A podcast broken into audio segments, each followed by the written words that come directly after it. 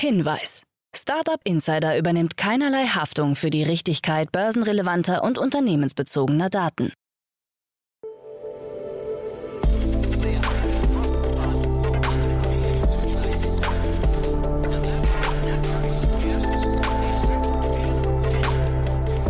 Startup Insider Daily.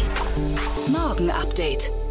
Einen wunderschönen guten Morgen und herzlich willkommen zu Startup Insider Daily. Mein Name ist Jan Thomas. Heute ist Dienstag, der 31. Mai. Ja, und das sind heute unsere Themen. 40 Millionen Euro für das Fintech Mondu. JP Morgan stuft die Delivery Hero Aktie runter. Neue Hinweise auf Apples VR-Brille. Zahlreiche Datenschutzverstöße bei AdTechs. Und DAX-Unternehmen locken Angestellte mit zahlreichen Maßnahmen zurück ins Büro. Heute bei uns zu Gast im Rahmen der Reihe Investments und Exits mal wieder Otto Birnbaum von Revent und wir haben zwei sehr coole Themen besprochen, zwei Finanzierungsrunden für Analyseunternehmen im Nachhaltigkeitsbereich, zwei sehr unterschiedliche Unternehmen, aber ich bin mir sicher, das wird euch gefallen. Kommt sofort nach den Nachrichten mit Anna Dressel. Bevor wir loslegen, noch kurz der Hinweis auf die weiteren Themen heute. Wir haben zwei VCs zu Gast. Zum einen begrüßen wir Johannes Weber. Er ist Managing Director und Founder von Ananda Impact Ventures. Er war schon mal hier zu Gast. Jetzt hat das Unternehmen seinen vierten Fonds abgeschlossen. 108 Millionen Euro stehen bereit für Impact-Themen. Das ursprüngliche Ziel von 75 Millionen Euro wurde deutlich überschritten und ja, das ist ein sehr, sehr cooles Gespräch geworden, finde ich. Solltet ihr unbedingt reinhören. Das kommt nachher um 13 Uhr.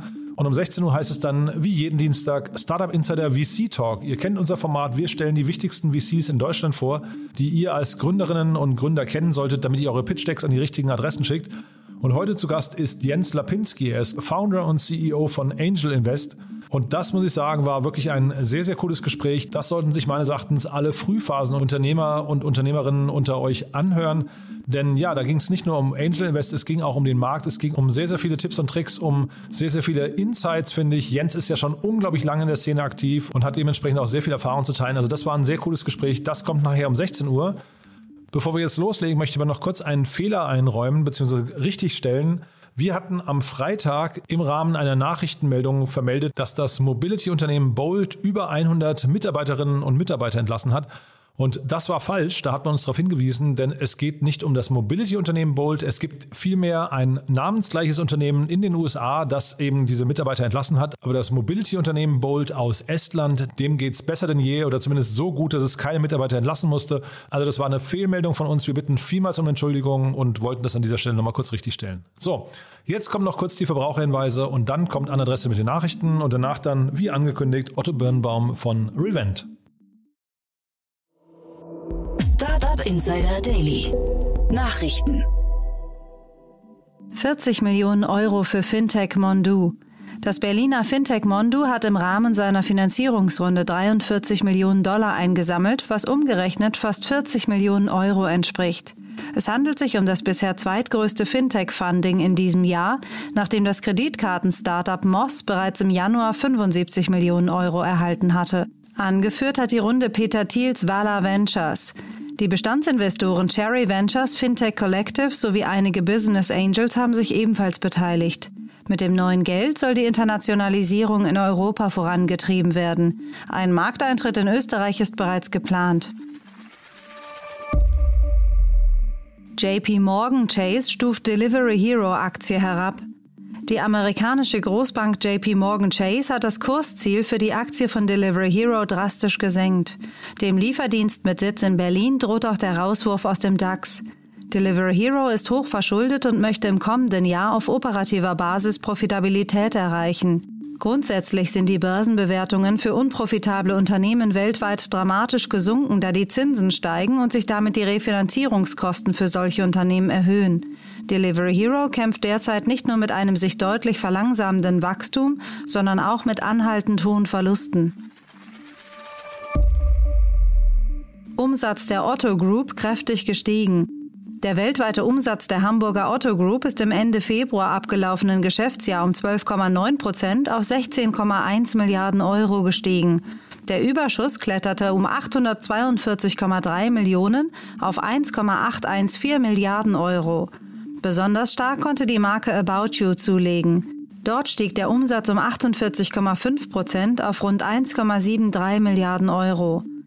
Das abgelaufene Geschäftsjahr ist eines der besten Geschäftsjahre in der Firmengeschichte der Otto-Gruppe, so Konzernchef Alexander Birken am Montag.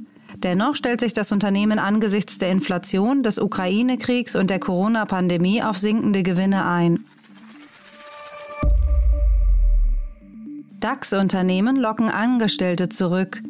Laut einem Bericht des Handelsblatts verabschieden sich immer mehr Unternehmen von ihren Homeoffice-Regeln. Um ihren Angestellten das Büro wieder schmackhaft zu machen, greifen deutsche DAX-Konzerne teilweise zu verlockenden Maßnahmen. So lockt Siemens mit Teamfrühstücken und Familienfesten. Die Allianz versucht es mit einer Barista-Bar, After-Work-Partys und einem Volleyballturnier. Die Telekom wiederum veranstaltet Gewinnspiele und verteilt Essensgutscheine. Bei Henkel, Puma und weiteren Unternehmen ist nichts geplant, da die Angestellten gerne wieder in die Büros zurückkehren würden. Neue Hinweise auf Apples VR-Brille. Bei der anstehenden Entwicklerkonferenz WWDC 2022 könnte Apple womöglich seine Augmented Reality Brille vorstellen. Berichten zufolge hat sich Apple über die Scheinfirma Reality O Systems beim amerikanischen Patentamt die Bezeichnung Reality OS gesichert. Hierbei könnte es sich um ein neues Betriebssystem für VR- und AR-Hardware handeln. Der Begriff Reality OS ist erstmals im Februar 2022 im Netz aufgetaucht, nachdem Techniktüftler ihn im Quellcode von Apples App Store entdeckt hatten und mutmaßen, es könnte sich um ein neues Betriebssystem handeln. Der nun aufgetauchte Markenrechtsantrag des Unternehmens Reality O Systems LLC erlaubt die Verwendung der Bezeichnung im Zusammenhang mit Peripheriegeräten, Software und tragbarer Computerhardware.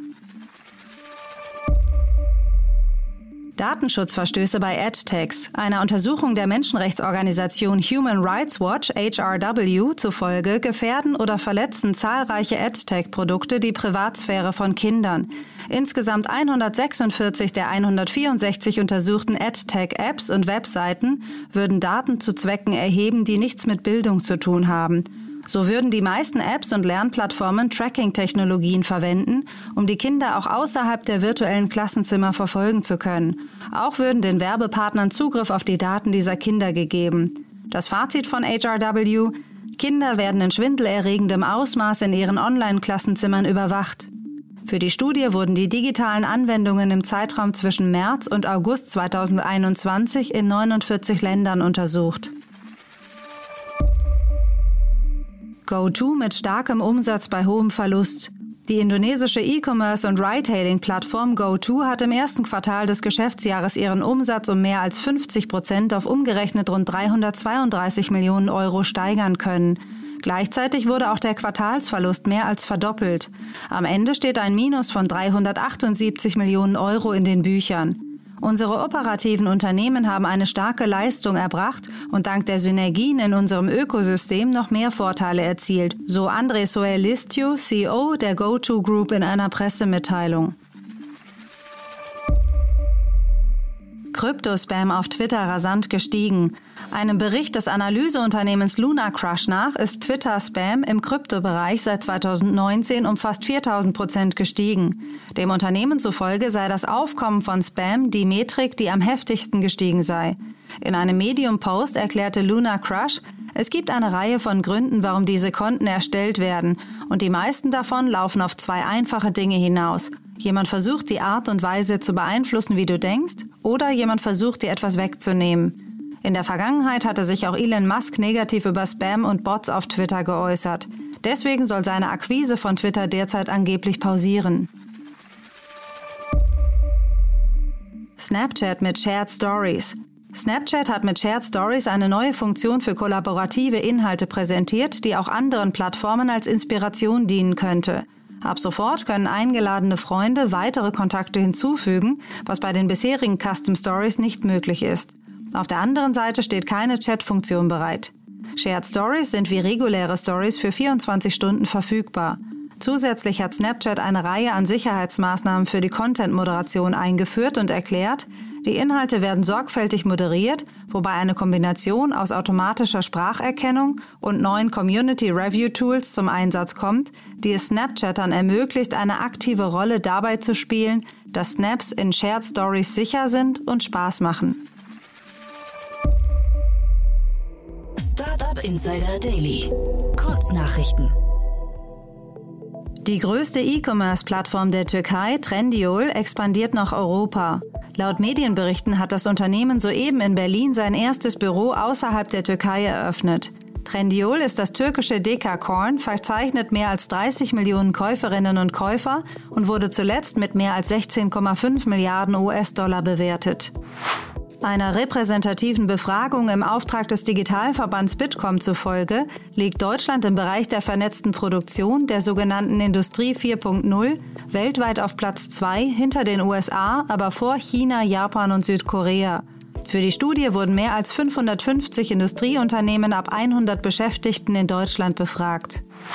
Der hierzulande wenig bekannte Amazon Cloud Cam Dienst wird zum Ende diesen Jahres abgeschaltet. Mit Ring und Blink hat der Konzern bereits zwei ähnliche Smart Home Produkte im Portfolio. Nach der Eröffnung des ersten Google Flagship Stores im letzten Jahr in New York kündigt Google einen weiteren Store an. Der neue Store eröffnet in Williamsburg, Brooklyn und wird als Neighborhood Store bezeichnet. In seiner Ankündigung erwähnt das Unternehmen bereits, dass es der erste unserer Neighborhood Stores sein wird, dem also noch weitere folgen dürften. Der bekennende NFT-Fan Paris Hilton hat sich zur Metaverse Queen gekürt. In einem Interview mit CNN Business erklärte sie, ich war schon immer ein heimlicher Nerd, also besessen von allem, was mit Technologie und der Zukunft zu tun hat. Jetzt ist mein neuer Spitzname The Queen of the Metaverse.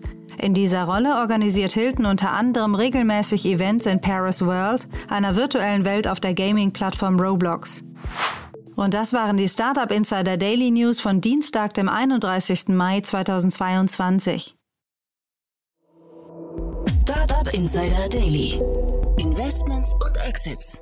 Also ich freue mich, Otto Birnbaum ist wieder hier von Revent. Hallo Otto. Hallo Jan, schön, dass ich äh, wieder bei dir bin heute. Ja, finde ich super und ich finde auch die Themen, die du mitgebracht hast, die finde ich super, die passen irgendwie zu euch und äh, vielleicht, wer das jetzt nicht versteht, vielleicht musst du denen noch mal kurz erzählen, wer ihr seid, was ihr macht.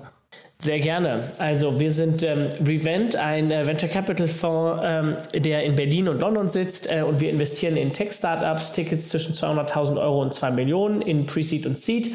Und unsere These ist, äh, dass die nächsten äh, äh, großen europäischen Firmen im Nachhaltigkeitsbereich gebaut werden. Äh, das heißt im, im Klimatech-Bereich, im, äh, im Gesundheitsbereich, ähm, aber auch im Empowerment-Bereich.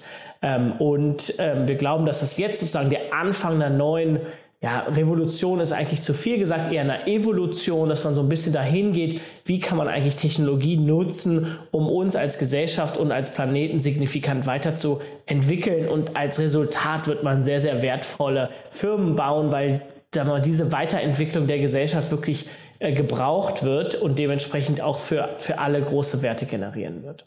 Und dass die gebraucht werden und auch, dass es jetzt scheinbar schon Früchte trägt, sieht man heute. Nämlich wir haben zwei Unternehmen, die eigentlich, ich habe gerade gesagt, zu euch passen würden.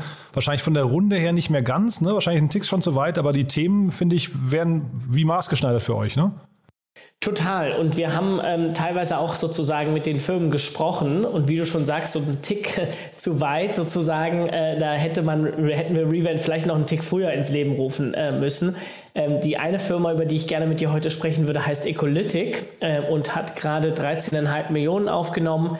Ähm, und was die machen ist, die ähm, ermöglichen es Financial Institution, Institutionen wie Banken ähm, sozusagen ihren Kunden ein Endprodukt anzubieten, was äh, ausrechnet, wie hoch der CO2-Fußabdruck ist, basierend auf den Payment-Daten.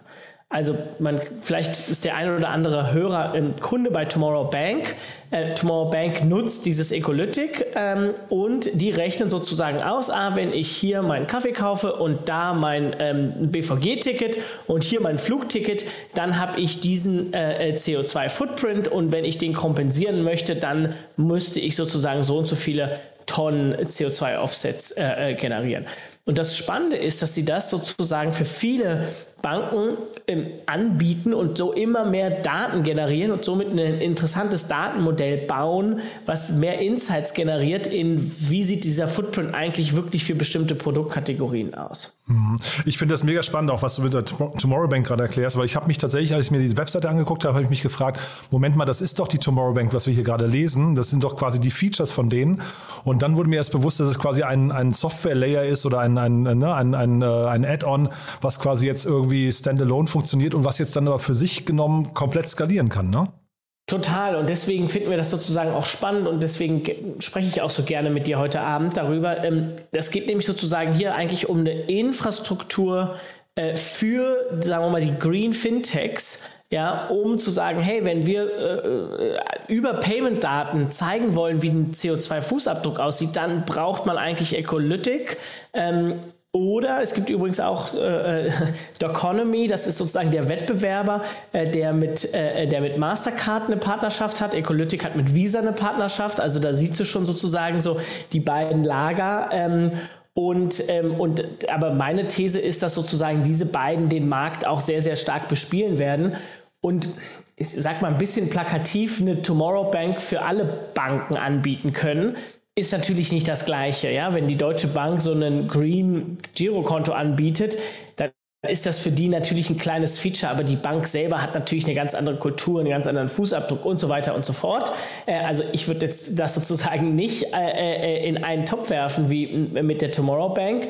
Ähm, aber was natürlich Ecolytic schon macht, ist, sie ermöglichen eben sehr, sehr vielen mehr Banken grüne Produkte zu launchen. Ähm, und das wird, glaube ich, auch ultimativ der Tomorrow Bank helfen, weil es natürlich viel mehr Awareness auf den ganzen Markt setzt und sagt, hey, äh, womit habe ich als Konsument eigentlich denn wirklich einen Sagen? Das ist eben unter anderem mit meiner Kaufkraft, was ich einkaufe, wo ich einkaufe. Und wenn man das dann über die Payment-Ströme sozusagen visibel macht, wie eigentlich dieser Footprint aussieht und wie ich durch meine äh, äh, Choices den vielleicht auch verändern kann, äh, das ist, glaube ich, sehr, sehr spannend. Mhm. Und genau, das ist mega spannend und ich finde es hochinteressant, dass die es geschafft haben, also Ecolytic jetzt ähm, tatsächlich so sich anzudocken an die ganzen Payment, ähm, weiß nicht, Prozessoren, wie man, äh, ne, Kreditkarten, Bank, Banken und so weiter, weil man ist ja dann in einer extrem sensitiven, kritischen Position eigentlich. Man bekommt unglaublich viele Daten und man macht daraus was sehr Positives. Also einmal, dass sie den Trust bekommen, finde ich spannend, aber zeitgleich, dass auch diese,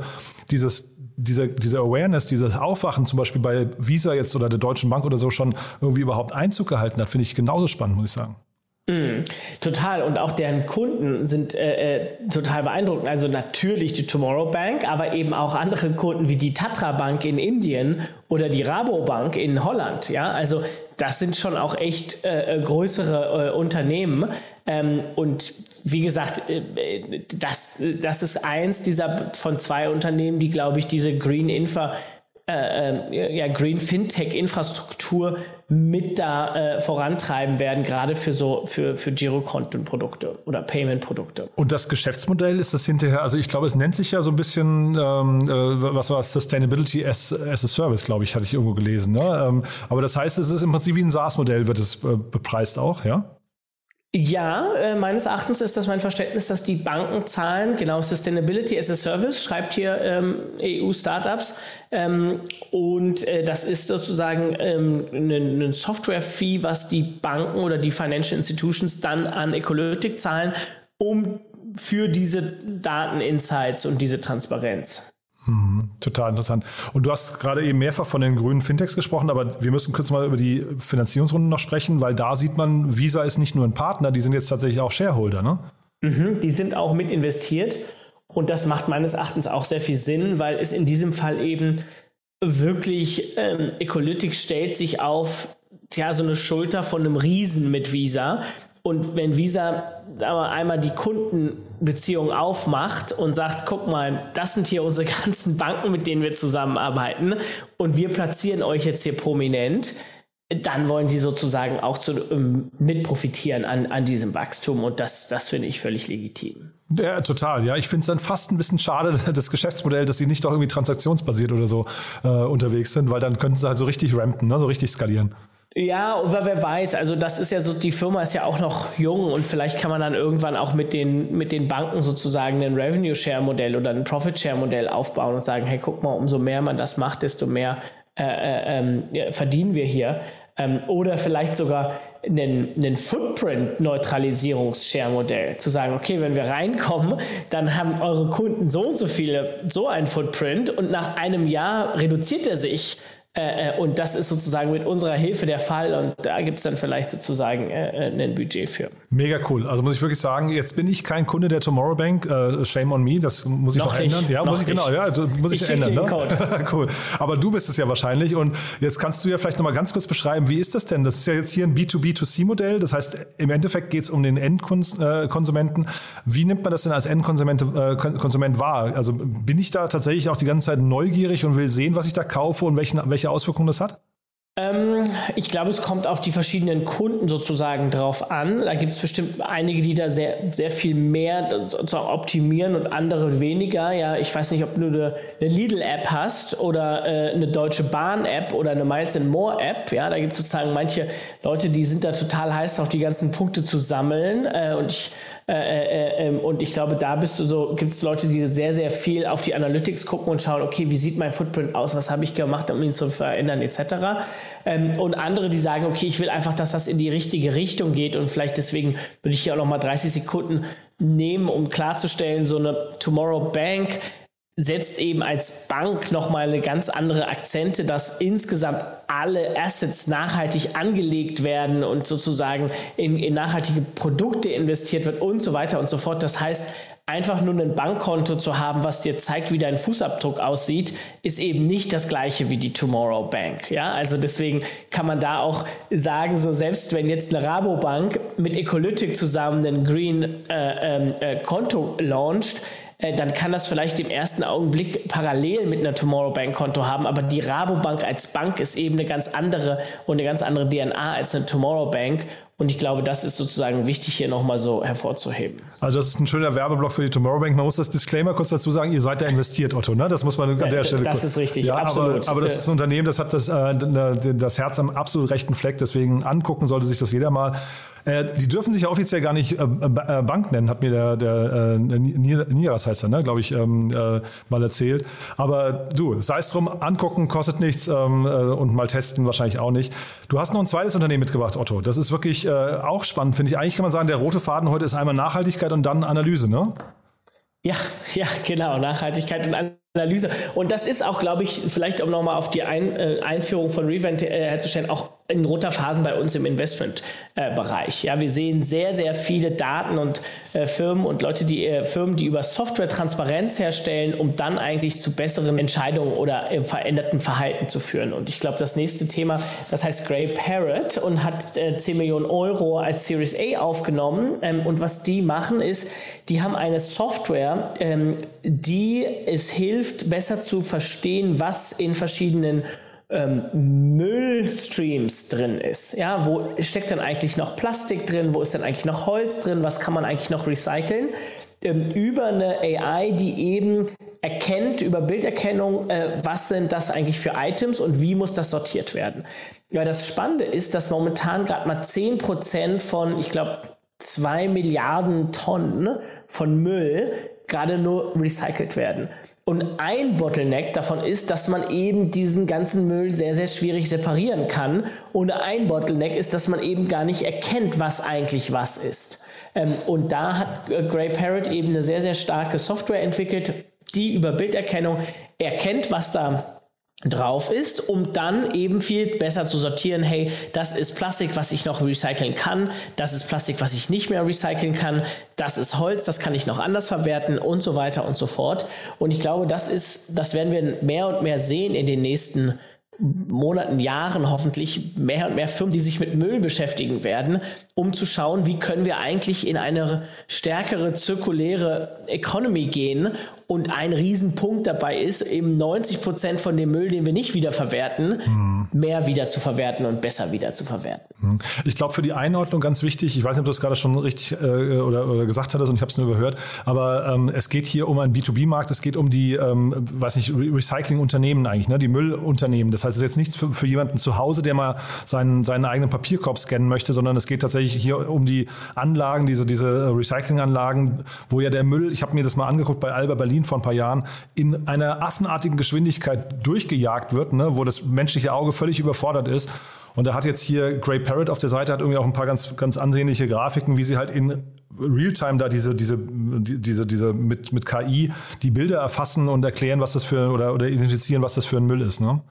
Genau, genau das ist das. Und das ist, glaube ich, auch spannend, wieder zurück zu Daten und, und auch so KI-Themen in, in diesem Fall, ähm, umso mehr Müll da sortiert wird, desto besser wird die KI, desto besser können sie das eben erkennen und sortieren. Ähm, und das kann, wie du auch gerade schon gesagt hast, das kann eine Maschine letztendlich viel besser als das menschliche Auge. Ähm, und wenn du das dann noch mit anderen Daten wie Gewicht äh, äh, äh zusammennimmst, dann kommt man da auf echt wahnsinnige äh, Ergebnisse. Und das ist, ähm, das ist sehr, sehr spannend. Aber ja, totales B2B-Play und das geht wirklich an solche ja, große Recycler, Veolia, Alba äh, äh, etc. Mhm, ja, und ähm, also ich meine, das ist, du hast gerade diese 90 Prozent erwähnt, das ist ja eine, eine erschreckende Größenordnung. Ich habe neulich mal einen Radiobericht gehört von einem Professor, der hat gesagt, man müsste eigentlich, wenn man das richtig macht, gar, kein, gar keine Mülltrennung mehr vornehmen, weil eigentlich die Maschinen, die das äh, jetzt hier trennen dann äh, und recyceln, eigentlich immer intelligenter werden. Und wahrscheinlich ist das jetzt genau so ein Beispiel dafür, vielleicht ist irgendwann diese Papiertonne und, und Plastiktonne und sowas, grüner Punkt und so, vielleicht irgendwann auch überflüssig wieder, ne? Ja, und man muss natürlich auch gucken, wie gut wird denn wirklich Plastik und Papier getrennt und was fällt da noch rein, was da gar nicht reingehört und wie schnell kriegt man das da ausdividiert etc. Also, ähm, und dazu muss man, glaube ich, auch sagen, ist diese Mülltrennung in Deutschland nochmal ganz anders fortgeschritten als in anderen Ländern. Also, ähm, und, und ich glaube, vielleicht da nochmal letzten Punkt zu schlagen. Da haben wir, glaube ich, in Europa und auch in Deutschland mit sozusagen eine Vorreiterrolle mit, mit gewissen Nachhaltigkeitsthemen, ja, sei es irgendwie äh, Renewable Energies, das haben wir sehr, sehr früh gemacht. Äh, im, Im Müll sind wir sozusagen eigentlich relativ gut unterwegs. So, und, und diese Position müssen wir jetzt eigentlich nehmen, um globale Player aus Deutschland oder Europa herauszubauen um, sagen wir mal, die ganzen Müllanlagen auch in Nordamerika, Südamerika, in Asien und so weiter mit solchen Technologien auszustatten. Hm. Und man darf ja nicht vergessen, also ne, ich glaube Earth Day heißt der, ne, der Tag der Erde oder sowas, also dieses, wann wir quasi die Ressourcen verbraucht haben, die die eine Erde hergibt. Und ich glaube, das war jetzt gerade wieder, ne? also wir, wir, wir, wir leben weit über die Verhältnisse und dann ist es natürlich furchtbar zu sehen, was da eben weggeschmissen wird und nicht recycelt wird. Und von daher ist das vielleicht echt ein krasser Hebel, der hier eigentlich entsteht. Ne? Ja, und ich finde, es, zeigt auch, deswegen habe ich es eben auch mitgebracht, es zeigt auch, dass eben Software in solchem Bereich auch wirklich, sagen wir mal, eine, eine, sehr wichtige Rolle spielt, indem sie eben Dinge effizienter macht und Sachen, die vorher sehr, sehr kostspielig waren, wieder auseinander zu dividieren, eben viel günstiger hinbekommt und es soweit überhaupt dadurch eben zugänglich macht. Ähm, und ich glaube, da das ist eben auch so mal unsere These bei Revent, dass man eben über Software und Technologien äh, Dinge jetzt ermöglichen kann, die vor ein paar Jahren oder Jahrzehnten eben so noch nicht möglich waren und deswegen eben nicht stattgefunden haben. Hm. Ja, ist eigentlich cool zu sehen, wie man das, das Problem von zwei Seiten in die Zange nimmt. Ne? Auf der einen Seite jetzt hier das, was, was wir uns gerade angucken, dass also Recycling immer besser funktioniert und auf der anderen Seite sehen wir ja gerade unglaublich viele Materialien, die irgendwie auch nachhaltiger sind, irgendwie kompostierbar sind, ne? irgendwie alles, alles wandert von Papier, äh, von Plastik zu Papier und so. Finde ich, finde ich, also kann einen zumindest hoffnungsvoll stimmen, dass wir jetzt dann doch vielleicht irgendwann diese Kurve noch kriegen. Ne? Ja, also es passiert auf jeden Fall was. Es muss noch mehr passieren und noch schneller, aber ähm, es, ist, es ist nicht langweilig. Ähm, und ich glaube, äh, also die ganzen nachhaltigen Materialien können wir gerne mal in den nächsten Wochen nochmal dazu separat sprechen. Ich glaube, äh, das ist auch ein sehr, sehr spannender Markt, der, wie du schon sagst, sozusagen die andere Seite ist, dass es gar nicht so zu, äh, zum Recycling kommen muss, äh, wenn das sozusagen sich, kann man, wer weiß ich nicht, wenn man die Verpackung gleich mitessen kann. Ähm, ja, ich, ich wollte hier quasi die Brücke bauen, weil ich dich noch fragen wollte, ob solche Themen bei euch auch auf der Agenda sind oder ob ihr sagt, nee, das ist dann fast zu Hardware und deswegen äh, irgendwie auch schwierig zu finanzieren. Ja, also doch, wir gucken uns das auf jeden Fall an. Ähm, wir haben sozusagen schon den Anspruch, äh, wirklich äh, sehr wertvolle, milliardenschwere äh, Unternehmen zu, zu, aufzubauen. Und was man in diesen einzelnen ähm, Materialunternehmen oft, nicht immer, aber oft die Herausforderung hat, wie groß dieser Markt dann wirklich ist für diese spezielle Applikation. Ähm, und deswegen sind wir sozusagen eher auf der Suche nach Plattform-Plays, die verschiedenste, äh, äh, ähm, ja, verschiedene äh, Möglichkeiten von alternativen Materialien an, anbieten äh, und, und, und so sozusagen die alternative Materialindustrie ins nächste Level bringt, aber eher auf, auf, auf einer Plattformperspektive heraus.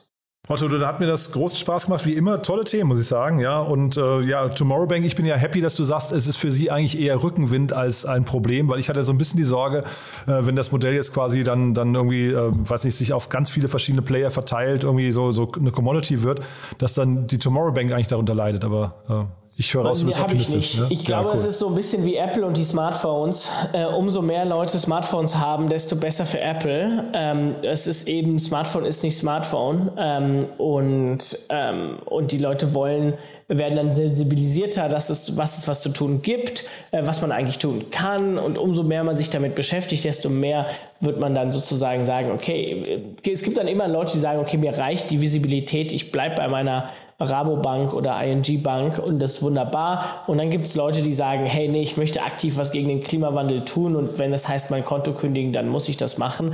So und so, und so hat, glaube ich, so jeder seinen Platz. Äh, aber ich, bleibe bei dabei, dass der Markt äh, sozusagen groß ist und viele Segmente bedienen kann und da äh, sozusagen jeder sein jeder, jeder Topf seine, äh, seinen Deckel findet. Super. Also da spricht der selbstbewusste und auch überzeugte Investor. Das finde ich gut. Das braucht man ja. Man braucht ja als Startup quasi immer, selbst wenn, wenn der Markt in Bewegung ist, braucht man ja einen Investor, der einen supportet. Ja, sehr cool, Otto.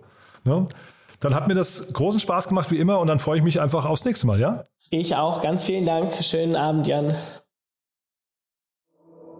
Startup Insider Daily, der tägliche Nachrichtenpodcast der deutschen Startup-Szene. Das war Otto Birnbaum von Revent. Ja, damit sind wir durch für heute Vormittag, aber nicht vergessen, nachher geht es weiter um 13 Uhr mit Johannes Weber, dem Managing Director und Founder von Ananda Impact Ventures.